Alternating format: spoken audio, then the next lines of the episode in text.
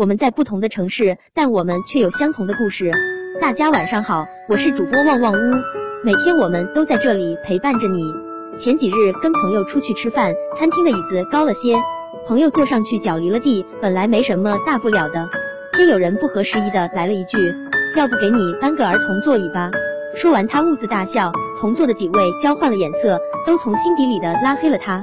平日里聊天最忌讳的就是揭人之短，戳人之惨，自以为幽默风趣，导致交浅言深，总能最轻易的得罪别人。李子柒大火之后，经常有人好奇他的私人生活，但李子柒很少应答，也不怎么喜欢过多展示。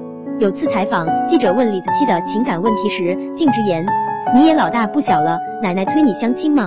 一向温温柔柔的李子柒罕见的回怼道：“什么叫老大不小了？你把这天聊死了。”很多人直接质疑他耍大牌、情商低。其实这问题之前就有人客客气气的问过，你有没有想过什么时候结婚？当时的李子柒不仅没有生气，反而大方回应，想找一个能踏踏实实、老老实实过日子的好男人。可见李子柒不是怕问隐私，也不是耍大牌，只是面对那个说他老大不小的记者不太开心。这几年反复被大家提及情商，是指在自身感受与他人相处中的平衡点。它是相处中的两个人相互构成的。你对我有礼貌，我便也对你友善；你对我没好气，我也不用对你有好脸。你有多少善意，我就有多少情商。如果得罪了你，不好意思，那一定是我故意的。当年那英出席活动，有记者来采访，却丝毫不顾及那英的感受，张口闭口都是关于王菲的问题。听说王菲要复出，演唱会请不请王菲？那英听得烦了，当即回怼。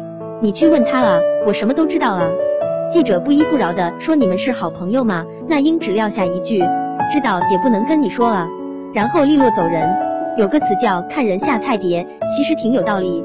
对规矩友善的人，我自然以礼相待；对奸诈耍滑的人，我也可以套路满满。我的情商高低不取决于我的素养高低，而取决于你在我心里的位置。记得我刚进入社会的时候，交朋友碰了钉子。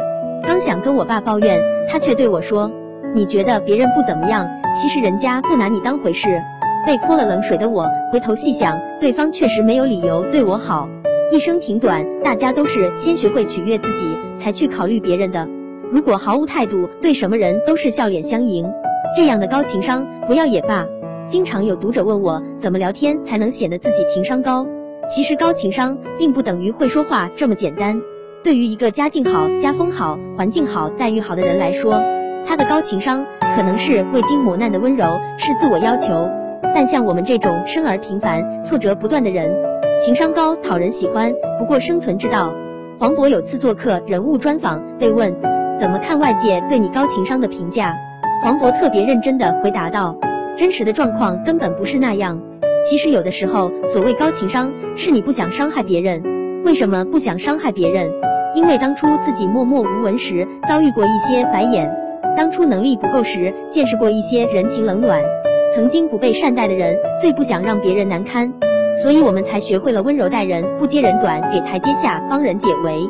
但如果有人说必须牺牲我的利益来给别人方便，以处处忍让讨好来博得别人的开心，我必然要反问一句：凭什么？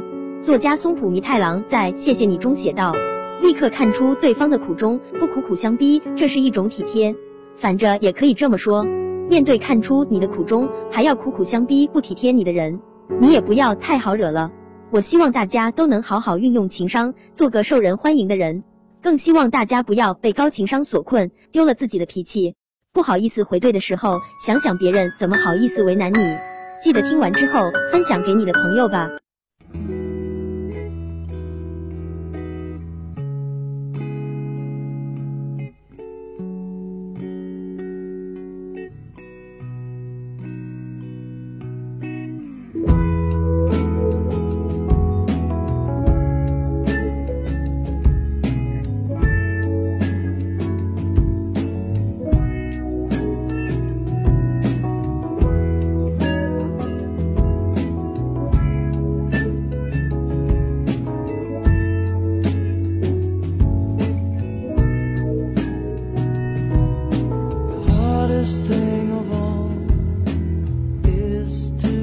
Oh.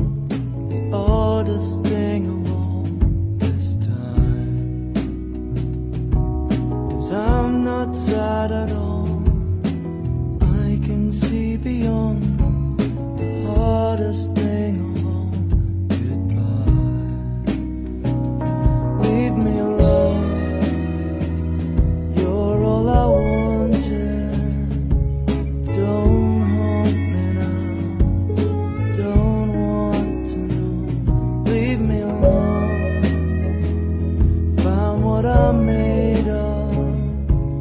Don't want you back. Need you back. Got no place to go. Feelings going slow.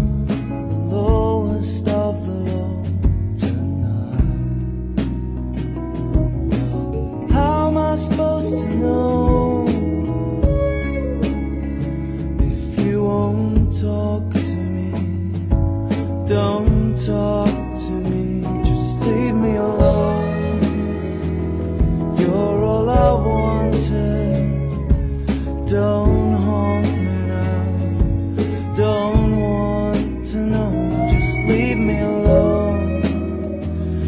Found what I'm made of.